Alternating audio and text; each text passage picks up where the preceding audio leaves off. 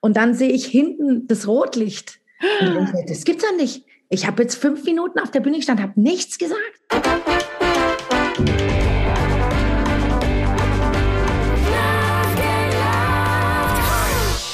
Herzlich willkommen zu einer neuen Folge des Sisters of Comedy Podcasts. Mein Name ist Sonja Gründemann und ich freue mich riesig, nach wie vor diesen Podcast zu moderieren. Und heute habe ich eine bayerische Gästin. Ich kann ja kein Bayerisch, richtig? Aber ich freue mich. So habe ich Sie vorhin schon begrüßt. Äh, und für alle, die jetzt wirklich aus Bayern kommen und sich die Zehennägel hochrollen, es tut mir sehr leid. Aber ich freue mich wirklich wie ein Schnitzel, dass ich Sie heute im Podcast habe. Sie ist nicht nur äußerst sympathisch, sondern sie wird nachher auch darüber berichten, wie sie es geschafft hat, von eigentlich einer ganz kleinen Geschichte wirklich eine total erfolgreiche Geschichte aufzubauen. Ich finde, das sind immer die Dinge, die so richtig interessant sind. Natürlich Natürlich werden wir über die Sisters of Comedy sprechen und ich werde sie auch befragen, was es denn so mit dem bayerischen Dialekt auf sich hat. Ähm, ob der nicht mehr wegzudenken ist oder ob wir damit rechnen müssen, dass die bayerischen Comedians vielleicht auch die Nation übernehmen. Ich freue mich riesig auf unseren gemeinsamen Podcast. Ein tolles Buch hat sie auch noch im Gepäck. Herzlich willkommen, liebe Konstanze Lindner bis Stammzahl, wie ich gelernt habe. Schön, dass du da bist. Hallo, ich fand dein Bayerisch schon gar nicht so schlecht, muss ich sagen. danke. Alles danke. Gut. ja, schön, dass du da bist und dir die Zeit nimmst heute für den Podcast. Liebe Konstanze, ich steig mal gleich ganz steil ein. Und zwar hast du mir im Vorgespräch einen total coolen Buchtitel gezeigt. Du hast nämlich ein Buch geschrieben, das heißt Missverständnis. Genau, Missverständnis. Äh, Missverständnis, wenn Frau den Durchblick behält, also wie Frau den Durchblick behält, auch wenn es im Leben mal moppelt. Genau. Das finde ich mega. Wie kam es dazu und wie kamst du auch auf diesen Titel? Also es war tatsächlich so, ähm, dass es in der Corona-Zeit entstanden ist. Es war ja auch so ein bisschen so eine Zeit, ähm, wo ich ähm, plötzlich sehr bei mir angekommen bin. Das kam ziemlich heftig, weil normalerweise, wenn du halt in deinem Trott bist und diesem äh, kreativen Wahnsinn und du schreibst mhm. und dann machst du das und dann abends, ihr kennt das ja alle, dann bist du auf Tournee und dann kommst du wieder nach Hause und dann plötzlich war das ja alles weg. Und mhm. in, in, dieser Zeit äh, kam der Drömer Knauer Verlag auf mich zu und die haben gesagt, dass sie also schon länger jetzt das beobachten und dass sie halt finden, dass ich so ein empathischer und ehrlicher Mensch bin und sie hätten sich einen Ratgeber von mir gewünscht. Und ich habe mir lange überlegt, ja, was mache ich denn da? Ich kann ja keinen Ratgeber, mhm. das ist ja Quatsch. Und mhm. dann ähm, Er hat gesagt, ja, wann muss der denn fertig sein? Und dann habe ich gesagt, ja, also nächstes Jahr. Also ich hatte ein Jahr dann Zeit. Und dann äh, habe ich gedacht, ja gut, und dann habe ich mich mit so Themen auseinandergesetzt, mit denen ich tatsächlich selber lange schon große Konflikte habe. Also ganz mhm. weit vorne ähm, Selbstwertgefühl, weißt du, diese ganzen Sachen, wo man ja. ja als Bühnenmensch stehst du da oben und alles prallt an dir ab und du hast eher ein mega Selbstbewusstsein, was ja ganz oft gar nicht stimmt. Im mhm. Gegenteil.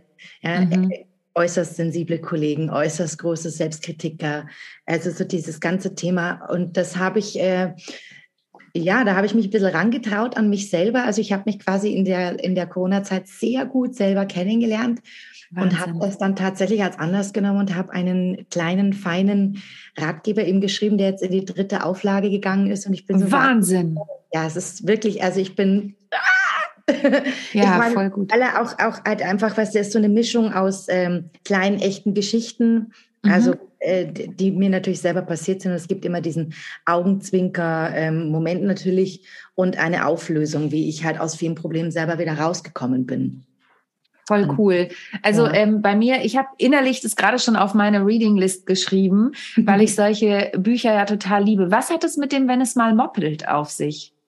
Ähm, weil es einfach ganz oft also Momente in meinem Leben gab, dass ich immer gedacht habe, wenn ich dünner wäre, wäre ich äh, liebenswürdiger ah. oder wenn ich dünner mhm. wäre, dann wäre ich, äh, würde ich besser ankommen oder hätte ich weniger Probleme. Und das hat sich tatsächlich wirklich bis vor kurzem durch mein ganzes Leben gezogen. Und ich kann mich nicht erinnern, dass ich einmal dagestanden hätte und gesagt hätte, ich liebe mich so, wie ich bin. Das gab es überhaupt nicht. Und mhm. gerade auch so das Thema Beine, das war bei mir ein ganz, ganz schwieriges mhm. Thema.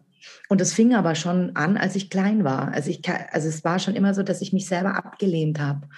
Mhm. Und äh, deswegen war dieser Weg jetzt zu dem Buch und dieser Weg, das zu schreiben und auch von so vielen coolen Frauen, völlig unterschiedlich. Ich habe die jüngste 16, die hat mir per Instagram eine Sprachnachricht geschickt, allen Mut zusammengenommen und hat mir geschrieben oh, oder beziehungsweise erzählt, wie es ihr mit dem Buch ging. Und die älteste war 83, die sich nach einer Operation in der Reha durchgelesen hat.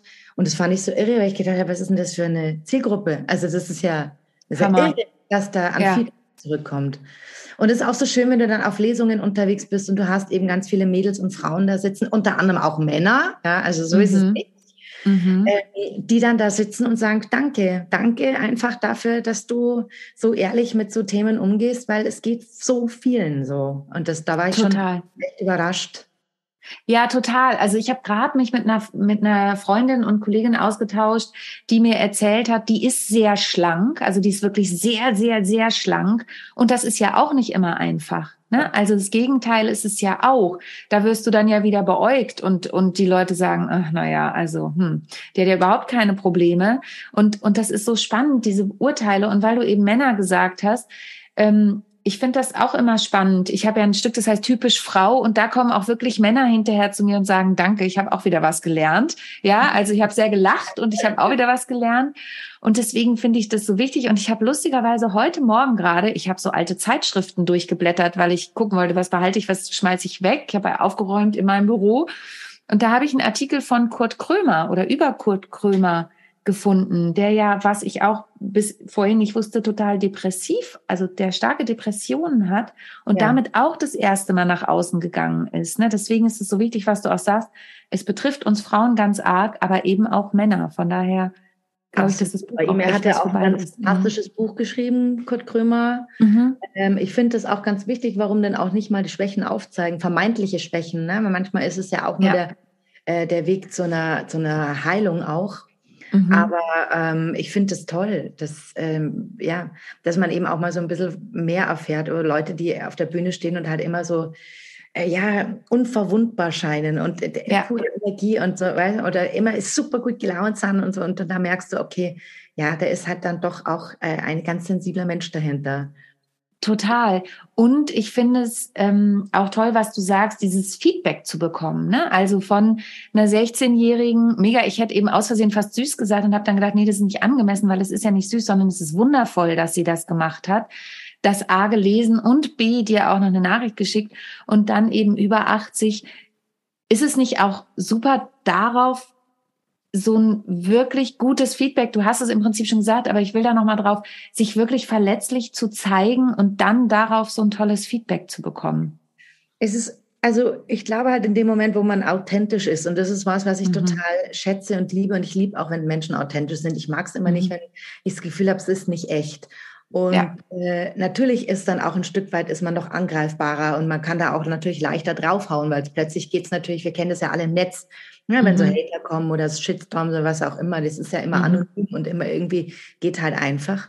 Und ich glaube, gerade bei solchen Themen, in dem Moment, wo du dich ausziehst und wo du halt ehrlich über etwas sprichst, was ein Thema ist, was vielleicht mehrere Leute betrifft, ähm, weißt du, wenn nur einer da ist, der das, oder in dem Fall ähm, das Mädchen jetzt, ähm, die daraus was ziehen kann, was für sie wichtig ist und ihr geht's in dem Moment besser, dann hat sich's schon gelohnt. Also dann, mhm. dann dann hat sich das für mich total mhm. gerechnet, weil ich gedacht habe, Wahnsinn, mhm. das ist eh äh, toll, dass jemand das ernst nimmt, liest, sich verstanden fühlt und dann darauf auch ein Stückchen selbstbewusster durchs Leben geht. Super. Was ich mit 16 nicht war. Also das mhm. finde ich toll. Also war ich schon mhm. sehr stolz. Und ja, du hast recht, na klar, man, man, ähm, man preist viel äh, von sich an und aber ich hätte eigentlich erwartet, dass äh, vielleicht mehr Kritik kommt oder, oder mhm. das darüber lustig macht oder so. Mhm. Aber es kam äh, ganz im Gegenteil. Also es war ein, ein Geschenk. Das Buch ist ein Geschenk. Toll. Und also ich möchte jetzt nicht sagen, dass Corona damit ein Geschenk ist, weil ich glaube, das würde zu weit gehen. Aber es hat natürlich diese Zeit und das finde ich auch nochmal toll hervorzuheben, dass ja bei vielen auch diese Zeit positive Effekte hatte. Ne? Also ich habe auch ganz viel rausgefunden, was ich definitiv nicht möchte oder nicht mehr möchte. Ne? Also das ähm, und dann die Zeit zu nutzen und ein Buch zu schreiben, das ist schon toll und dann so super Feedback zu bekommen.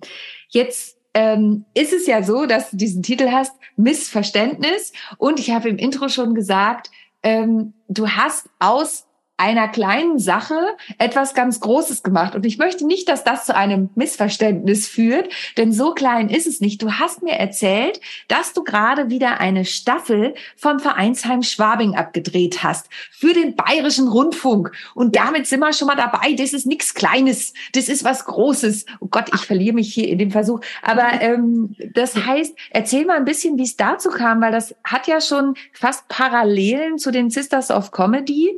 Ähm, was hat's mit dem Vereinsheim Schwabing auf sich? Also ich kann nur sagen, in Schwabing gibt's eine Kneipe, die muss ganz was Besonderes sein. Wir haben in Schwabing ja, cool. eine Kneipe, das Vereinsheim Schwabing und äh, da hatten wir am Montag haben wir eine offene Bühne. Wir haben unterschiedliche Moderatoren. Also angefangen hat da alles damals mit dem äh, Hannes Ringelstetter, Matuschke, Sven Kemmler und das war, das waren so, ja, da ging es so los. Man mhm. konnte sich so ausprobieren und über die Jahre hat sich da so ein kleines Format entwickelt und irgendwann mhm. kam der BR und hat gesagt, Mei, das ist eigentlich echt cool, was ihr da macht und wir bringen das ins Fernsehen, so Nische. Es war ist total mhm. Nische, Nische. Und nach ähm, drei Jahren hat der Hannes Ringelstetter dann aufgehört und hat äh, mir quasi den, den Staffelstab übergeben. Und ich mache es jetzt seit sieben Jahren. Wir haben jetzt dieses Jahr zehnjähriges Jubiläum gehabt. Ich habe nächstes Jahr meine hundertste Sendung. Ich bin total. Wahnsinn. Es ist echt, es ist irre. Und mhm. ähm, ja, wir sind im bayerischen Fernsehen und wir haben aber natürlich nicht nur bayerische Kollegen da, das muss man ja schon auch sagen, sondern wir haben bundesweit und natürlich Österreich und Schweiz. Wir haben äh, Nachwuchsperlen, äh, die Ach, ich pflücke oder die wir in unserem Team, wir haben ein ganz großartiges Team, die alle wirklich Nachwuchs erschnüffeln, egal wo sie sind. Mega. Und die Plattform geben, ähm, im Fernsehen halt einen kleinen Auftritt zu haben. Es ist ein, eine kleine Low-Budget-Sendung, ist eine kleine Nische, aber mittlerweile ist, hat sich schon so rumgesprochen, dass auch ja, Größen vorbeischauen, die uns natürlich ein bisschen unterstützen, die dann so quasi Super. als Part am Anfang in der Sendung sind und dann, ja, und dann stellen wir das vor. Und das ist einfach ein geiles Format, weil ich äh, bin plötzlich auf der anderen Seite. Also es ist jetzt mhm. nicht, dass ich quasi oben auf der Bühne bin und den ganzen Abend halt so, äh, sondern ich roll den roten Teppich für meine Kollegen und Kolleginnen und das ist so irre, weil du, äh, ich bin dann so stolz und äh, dann musst du aber auch diesen Sprung schaffen.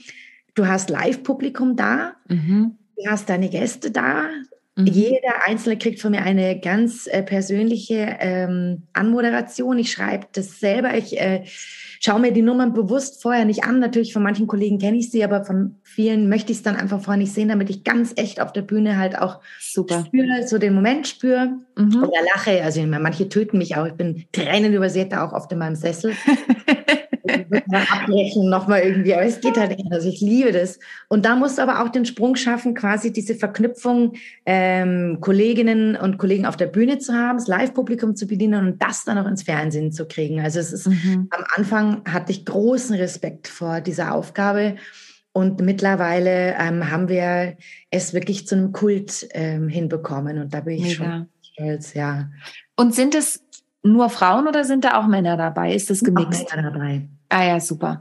Also das, die Parallelität, die ich vorhin nämlich meinte, ist, dass du mit einer Low-Budget-Geschichte gestartet hast. Wir sind ja auch ehrenamtlich bei den Sisters, die meisten ja. zumindest unterwegs, ne? Und dass es aber so toll zu sehen ist, wie sich auch so aus sowas, sowas Großes entwickeln kann. Ne? Also du sagst immer noch, es ist natürlich ein Nischenprodukt und ist nur Budgetgeschichte, aber es bietet ja eben eine Plattform, wie du es eben auch gesagt hast, für NachwuchskünstlerInnen, ähm, um sich da zu zeigen. Und das finde ich mega, weil das ist in meiner Welt erfordert das einfach, und so wirkst du halt auch mich, erfordert es so viel Herzblut, was man da reinsteckt, ne? Das ist, also es ist eine, äh, eine große Liebe, eine große Liebe mhm. zu dem Format, eine große Liebe zum Team. Ohne die könnte ich das nicht machen. Also die mhm. verlassen sich auf mich und lassen mich auch. Und das ist natürlich auch toll, wenn ich so fliegen kann. Und das ist natürlich auch für meine Lieblinge, also für die Gäste, die kommen, auch schön. Und wir hatten ja auch Gäste jetzt über die letzten zehn Jahre begleitet. Ich meine, Lisa Eckert hatte ihre ersten mhm. Auftritte mhm. da, äh, Martin Frank, äh, ähm, Maxi Schaffroth, das sind ja auch, oder die Eva Karl Faltermeier, das sind alles so Leute, mhm. die sind über die Jahre so extrem ähm, wo es so extrem geknallt hat. Ja? Und man sagt, das ist irre, wenn du halt siehst, dass die vor zehn Jahren ja, halt äh, da auch mal als waren. kleiner Gast waren. Ja, Schon, ja voll toll. Ja, ja super. Ach, das äh, finde ich total schön. Also, du hast mir gesagt, es ist gerade abgelaufen. Also, mhm. ihr habt gerade die letzte Staffel, aber man letzte kann es natürlich Folge. noch gucken. Ja. Genau, genau die, nicht die letzte Staffel, entschuldige, die letzte Folge der aktuellen Staffel ist gerade gelaufen, aber man kann es noch gucken. Wo kann man es denn sehen? Du kannst es in der BR-Mediathek anschauen. Also mhm. du gehst rein, BR-Mediathek, das ist im Internet völlig verrückt. Also du gehst rein ins Internet. Das ist ja ein Ding, ins, im Internet. Das ist ja, ist es noch ja, nicht abgeschaltet ja, worden? nee, und dann schaust du unter BR-Mediathek und dann gibst du ein äh, Vereinsheim. Da kommt es auch gleich Vereinsheim Schwabing und dann sind alle Folgen drin und dann kann man sich richtig wild durchklicken. Und natürlich super. haben wir zum Beispiel auch ganz, ganz viele Frauen dabei. Also das ist uns immer super wichtig. Mhm. Und äh, äh, ja, da, da tümmeln sich so einige Diamanten. Voll gut. Jetzt haben wir ja im Vorfeld schon kurz gesprochen, ähm, weil Konstanze Lindner Stanzerl. Ähm, mhm. so hast du dich auch beschrieben. Ich mache ja immer so eine kleine Vorabfrage und gucke ja so ein bisschen, sneake so ein bisschen. Ich gucke mir auch nicht zu viel an, ne, so wie du es eben auch gesagt hast, um da frisch reinzugehen. Aber du bist es Stanzerl, habe ich jetzt schon gehört. Wenn du in Bayern an, woher kommt es? Also bei mir ist ähm, quasi so, weil Konstanze ist ja schon ein sehr ähm, erwachsener Name mhm. und äh, man stellt sich darunter vielleicht auch nicht gleich so einen kleinen Stanz vor. Also in Fachkreisen werde ich ja auch der Stanz genannt, tatsächlich männlich. Ja. Mhm. Und ähm, es hat sich halt das Stanzer so entwickelt, weil es vielleicht mehr meinem Charakter oder meiner, meiner Natur entspricht. Ähm, eigentlich ist es ja ein österreichischer Spitzname, Stanzerl. Mhm. Mhm. Ähm, aber ich bin, ich finde das ganz schön und es passt eigentlich gut zu mir. Ja, es ist auch was Weicheres. Also es, ich finde, Stanzerl finde ich einfach, ähm, drückt das aus, was mein Lebensgefühl so mit sich bringt. Voll cool. Und ihr seht uns ja jetzt nicht, ihr hört uns ja. Und was ich mega finde, schon als wir hier, wir sind ja, wir verraten mal ein Geheimnis. Du bist ja da unten im Süden und ich bin ja hier oben im Norden, ne, München, Hamburg. Wir treffen uns nicht live, hm. sondern wir machen das über dieses verrückte. Hast du es jetzt hm. echt gesagt? Jetzt haben sie ich es gesagt, ja. Scheiße. Ja, ich weiß, wir nutzen das Internet, was wir eben schon mal kurz erwähnt haben. Aber das Coole ist, ich sehe die Konsta Konstanze, wollte ich jetzt schon sagen, ich sehe die Konstanze und die hat so geile Ohrringe in den Ohren. Ja, die hat pinke Sterne.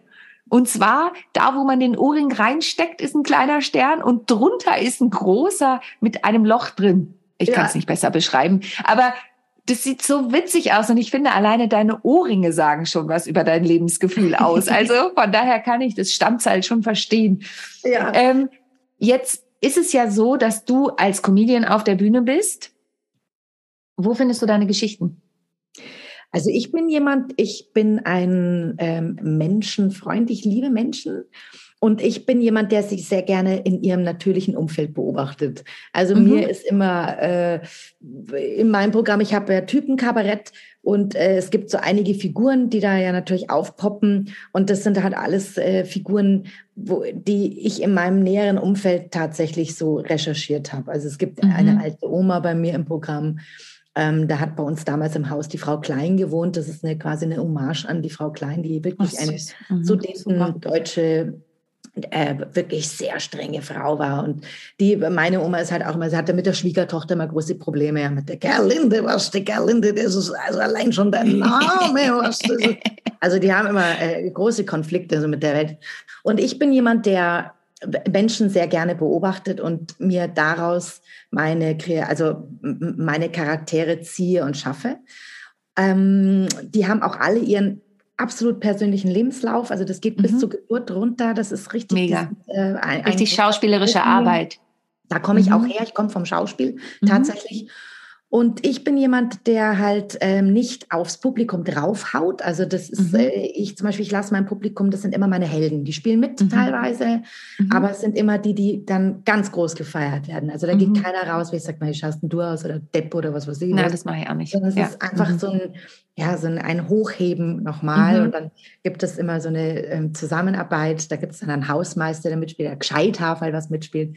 Und es funktioniert übrigens auch im Norden. Das also, ja, weil ja, du es vorhin gesagt hast mit Dialekt. Ja, ja, ja. ja, ist, ja. Also keine das Angst. glaube ich.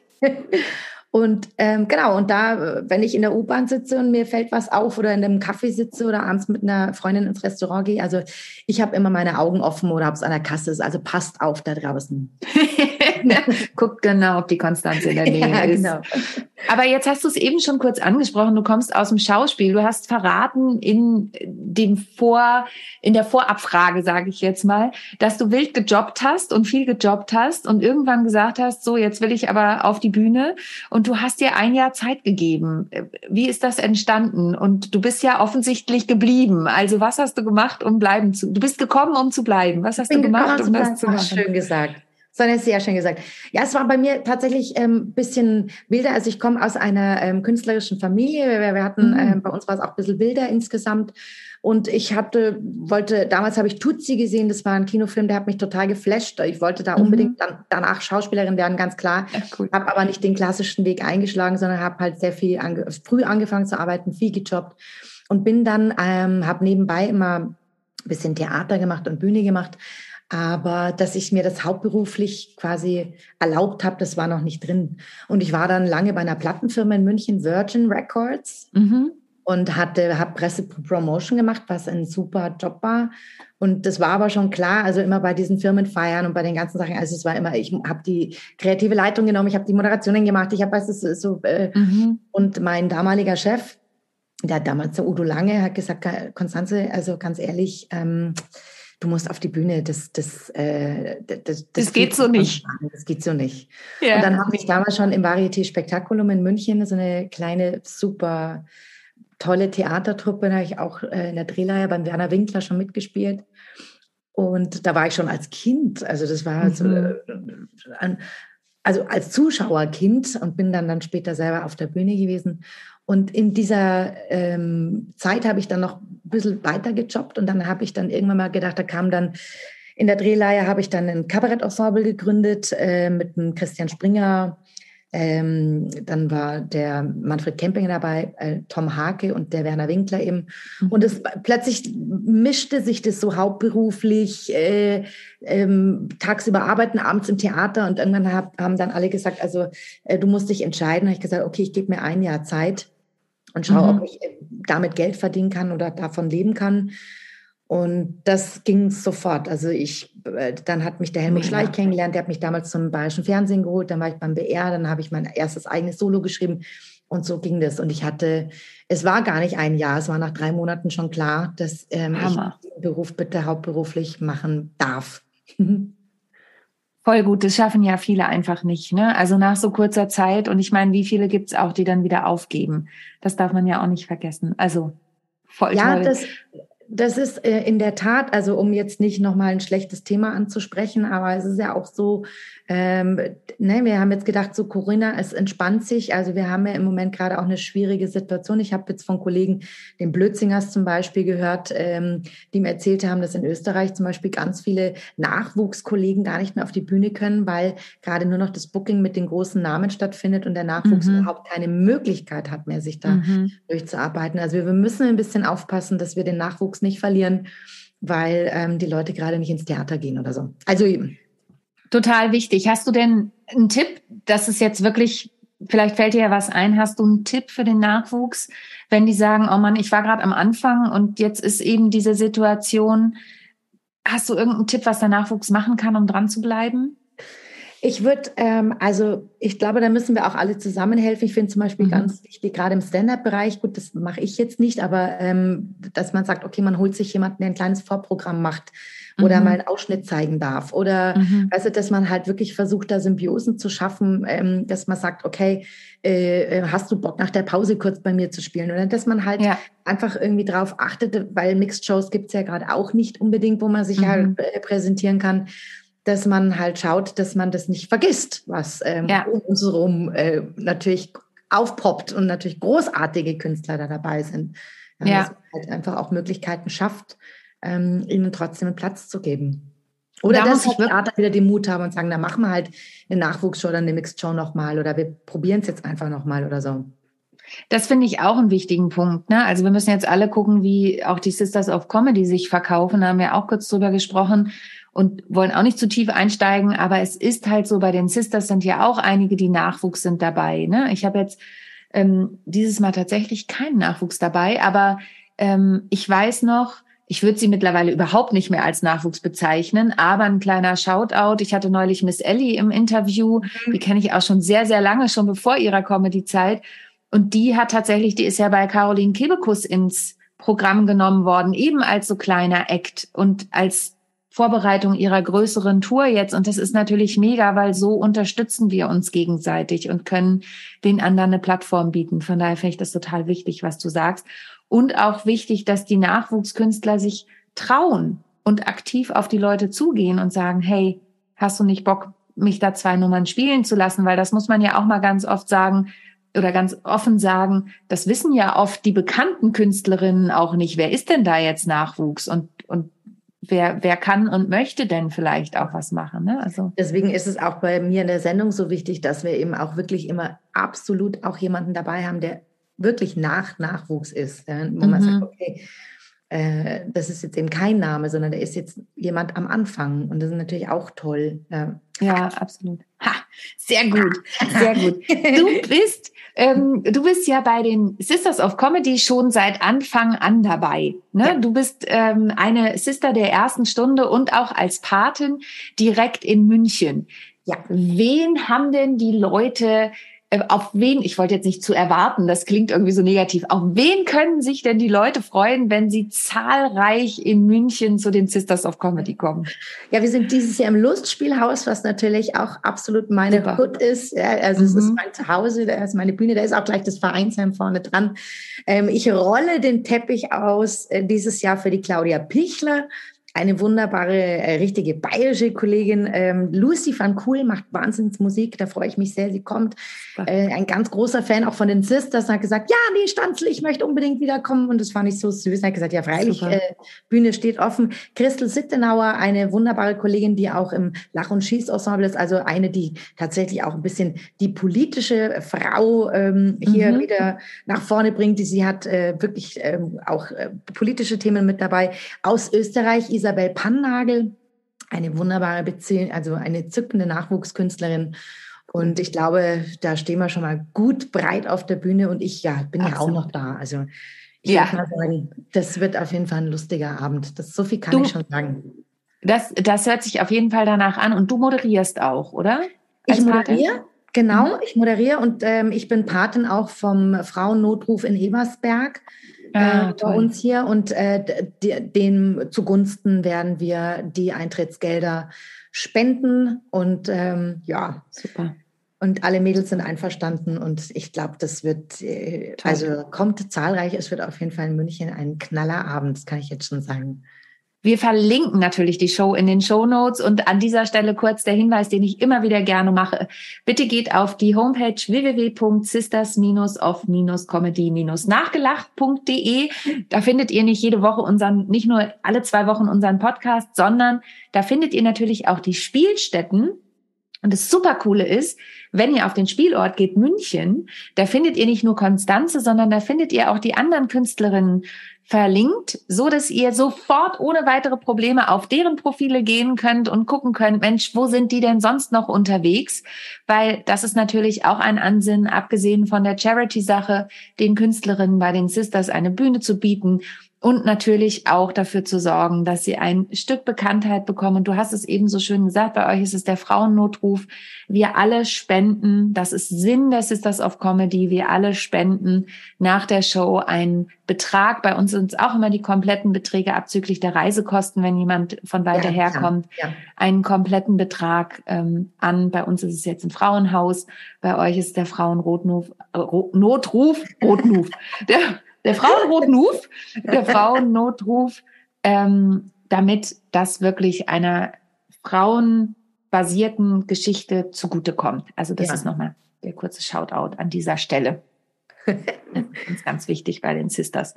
Ähm, jetzt, liebe Konstanze, hätte ich gern noch ein kleinen persönlichen Einblick. Wir haben ja schon ein bisschen Einblick gehabt, aber eine Frage, die ich immer gerne stelle, gibt es eine Bühnensituation oder eine Situation, die mit der Bühne zusammenhängt, von der du sagst, das war ganz großer Scheiß. Das muss ich nicht mehr erleben. Du meinst, wenn man so mal auf der Bühne scheitert? Ja, ja so ein richtig doofer Moment, wo du sagst, das hätte ich bitte gern nie wieder.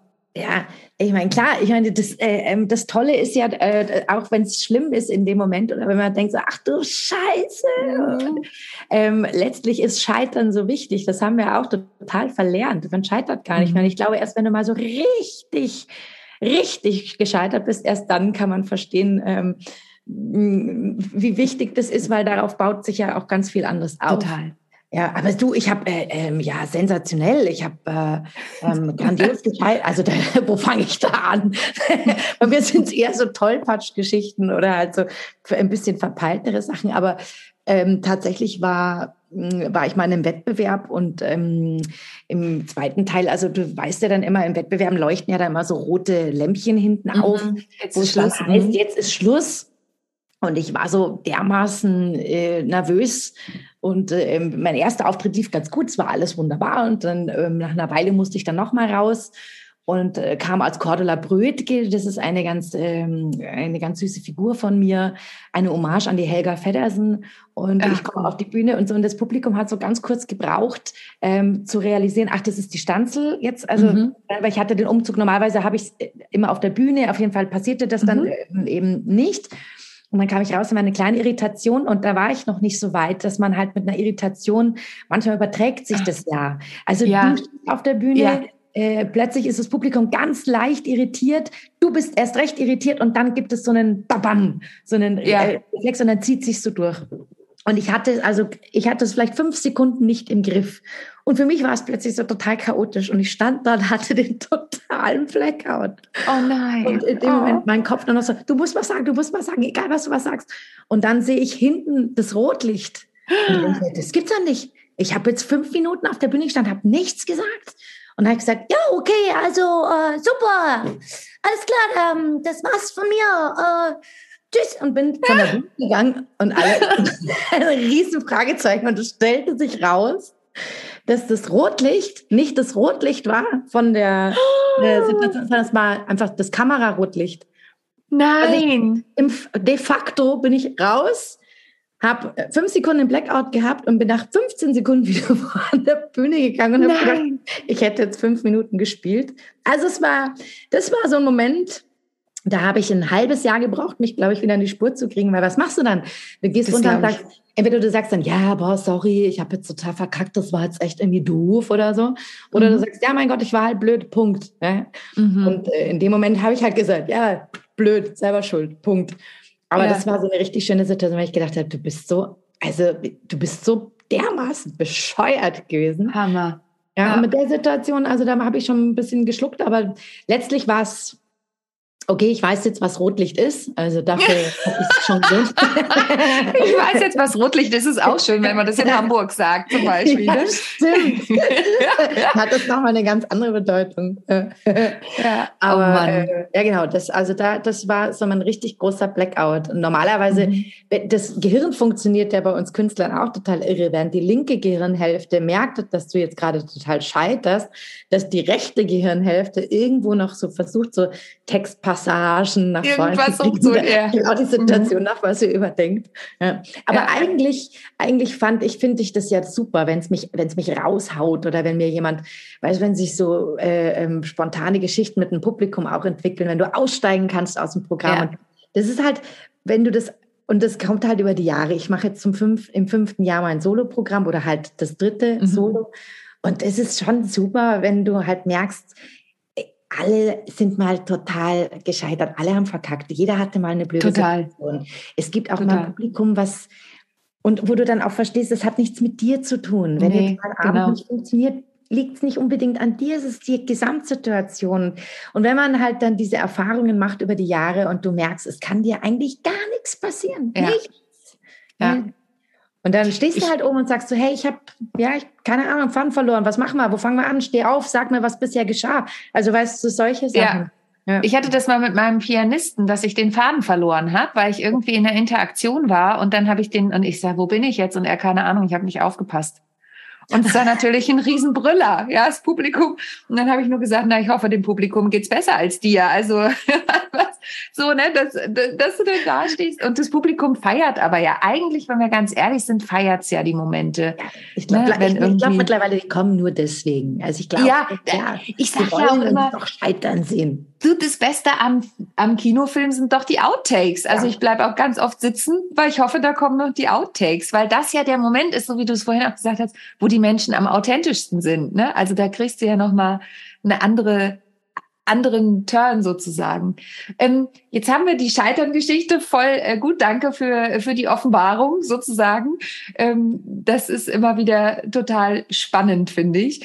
Aber es gibt ja bestimmt auch schöne Momente. Also du hast vorhin schon die, die, äh, die, die Instagram-Nachricht von der 16-jährigen, von dem 16-jährigen Mädchen ähm, beschrieben. Du hast ja auch ein bisschen was an Preisen, hast du geschrieben, gewonnen. Gibt es irgendwie einen Moment, wo du sagst, oh, das ist so ein schöner Moment, wenn es mir mal schlecht geht zum Beispiel, denke ich da gern dran oder der berührt mich nachhaltig, an den denke ich immer noch. Also ähm, bei mir ist ja so, also ich bin ja jemand, der tatsächlich sehr körperlich ist. Also beim, ich gehe ja oft ins Publikum und umarme alle, mhm. also ganz mhm. viele, wo die Kollegen sagen, du bist ja völlig irre. Also auch vor der Vorstellung bin ich draußen, weil ich alleine backstage halt auch nicht unbedingt mit meiner Nervosität klarkomme, habe mhm. wahnsinniges Lampenfieber und mir tut es gut, vorher halt dann dadurch runterzukommen. Kontakt. Mhm. Ähm, und das ist so, ich habe dann auch vor ein paar Jahren aufgehört ähm, zu werten.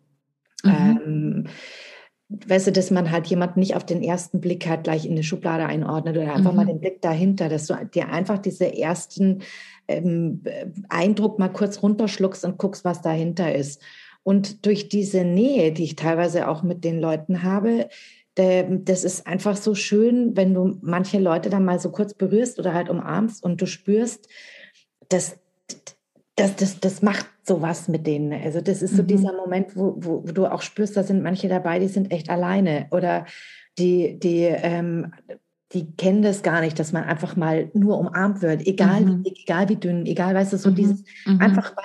Und das ist was ähm, über die Jahre, ähm, wo ich merke, das ist so ein, äh, das ist ein Wahnsinnsgefühl, dass ich, also, dass ich meine Arbeit, die ich so liebe und schätze, auch mit so viel Zwischenmenschlichkeit ähm, füllen kann und dass, dass ähm, da auch so viel zurückkommt. Und die sagen ja immer zu mir, ich bin wie so ein kleines Atomkraftwerk auf der Bühne. Also letztlich ist es egal. Ne? Mhm. Ich sage so, also es ist jetzt nicht so der, also ich sage jetzt mal überspitzt gesagt, der Inhalt, sondern die kommen dann ja. alle zu mir und sagen, Frau Lindner, es ist ja der Wahnsinn oder Standzahl, ich bin energiegeladen, ich weiß gar nicht, wohin damit. Also die Super. sind danach wirklich so aufgeladen und, und glücklich, dass es noch Tage später teilweise Feedback gibt von den Leuten, die gesagt haben, vielen Dank, ich hab, äh, mir geht's gut, ich habe schon lange nicht mehr so gelacht oder sie haben mir so viel Mut gemacht oder mich so fröhlich gemacht und das, da denke ich mir, wow, also das, das finde ich so schön, dass ich denke, ich glaube, ich habe da doch den richtigen Beruf gewählt.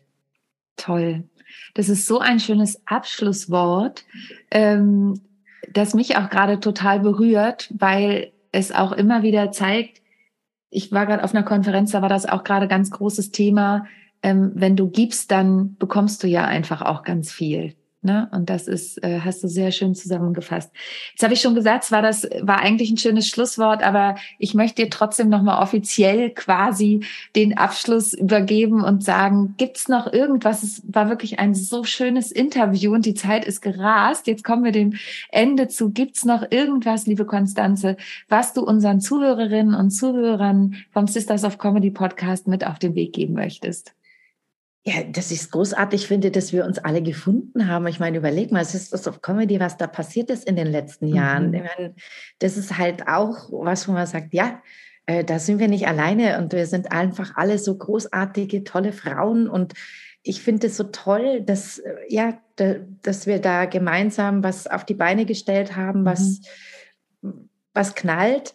Und ähm, ja, und an alle draußen will ich sagen, einfach sich mal ein bisschen ähm, innehalten, sich mal einen Moment Zeit nehmen und zu sagen, eigentlich ist das Leben doch total lebenswert und schön. Und ich mag mich so, wie ich bin. Und ähm, wenn ich dann gute Laune habe und ich das dann spüre, dann wäre es auch noch toll, wenn ihr alle ins Theater geht und in die Shows geht und eure Lebensfreude mit uns teilt. Oh, toll.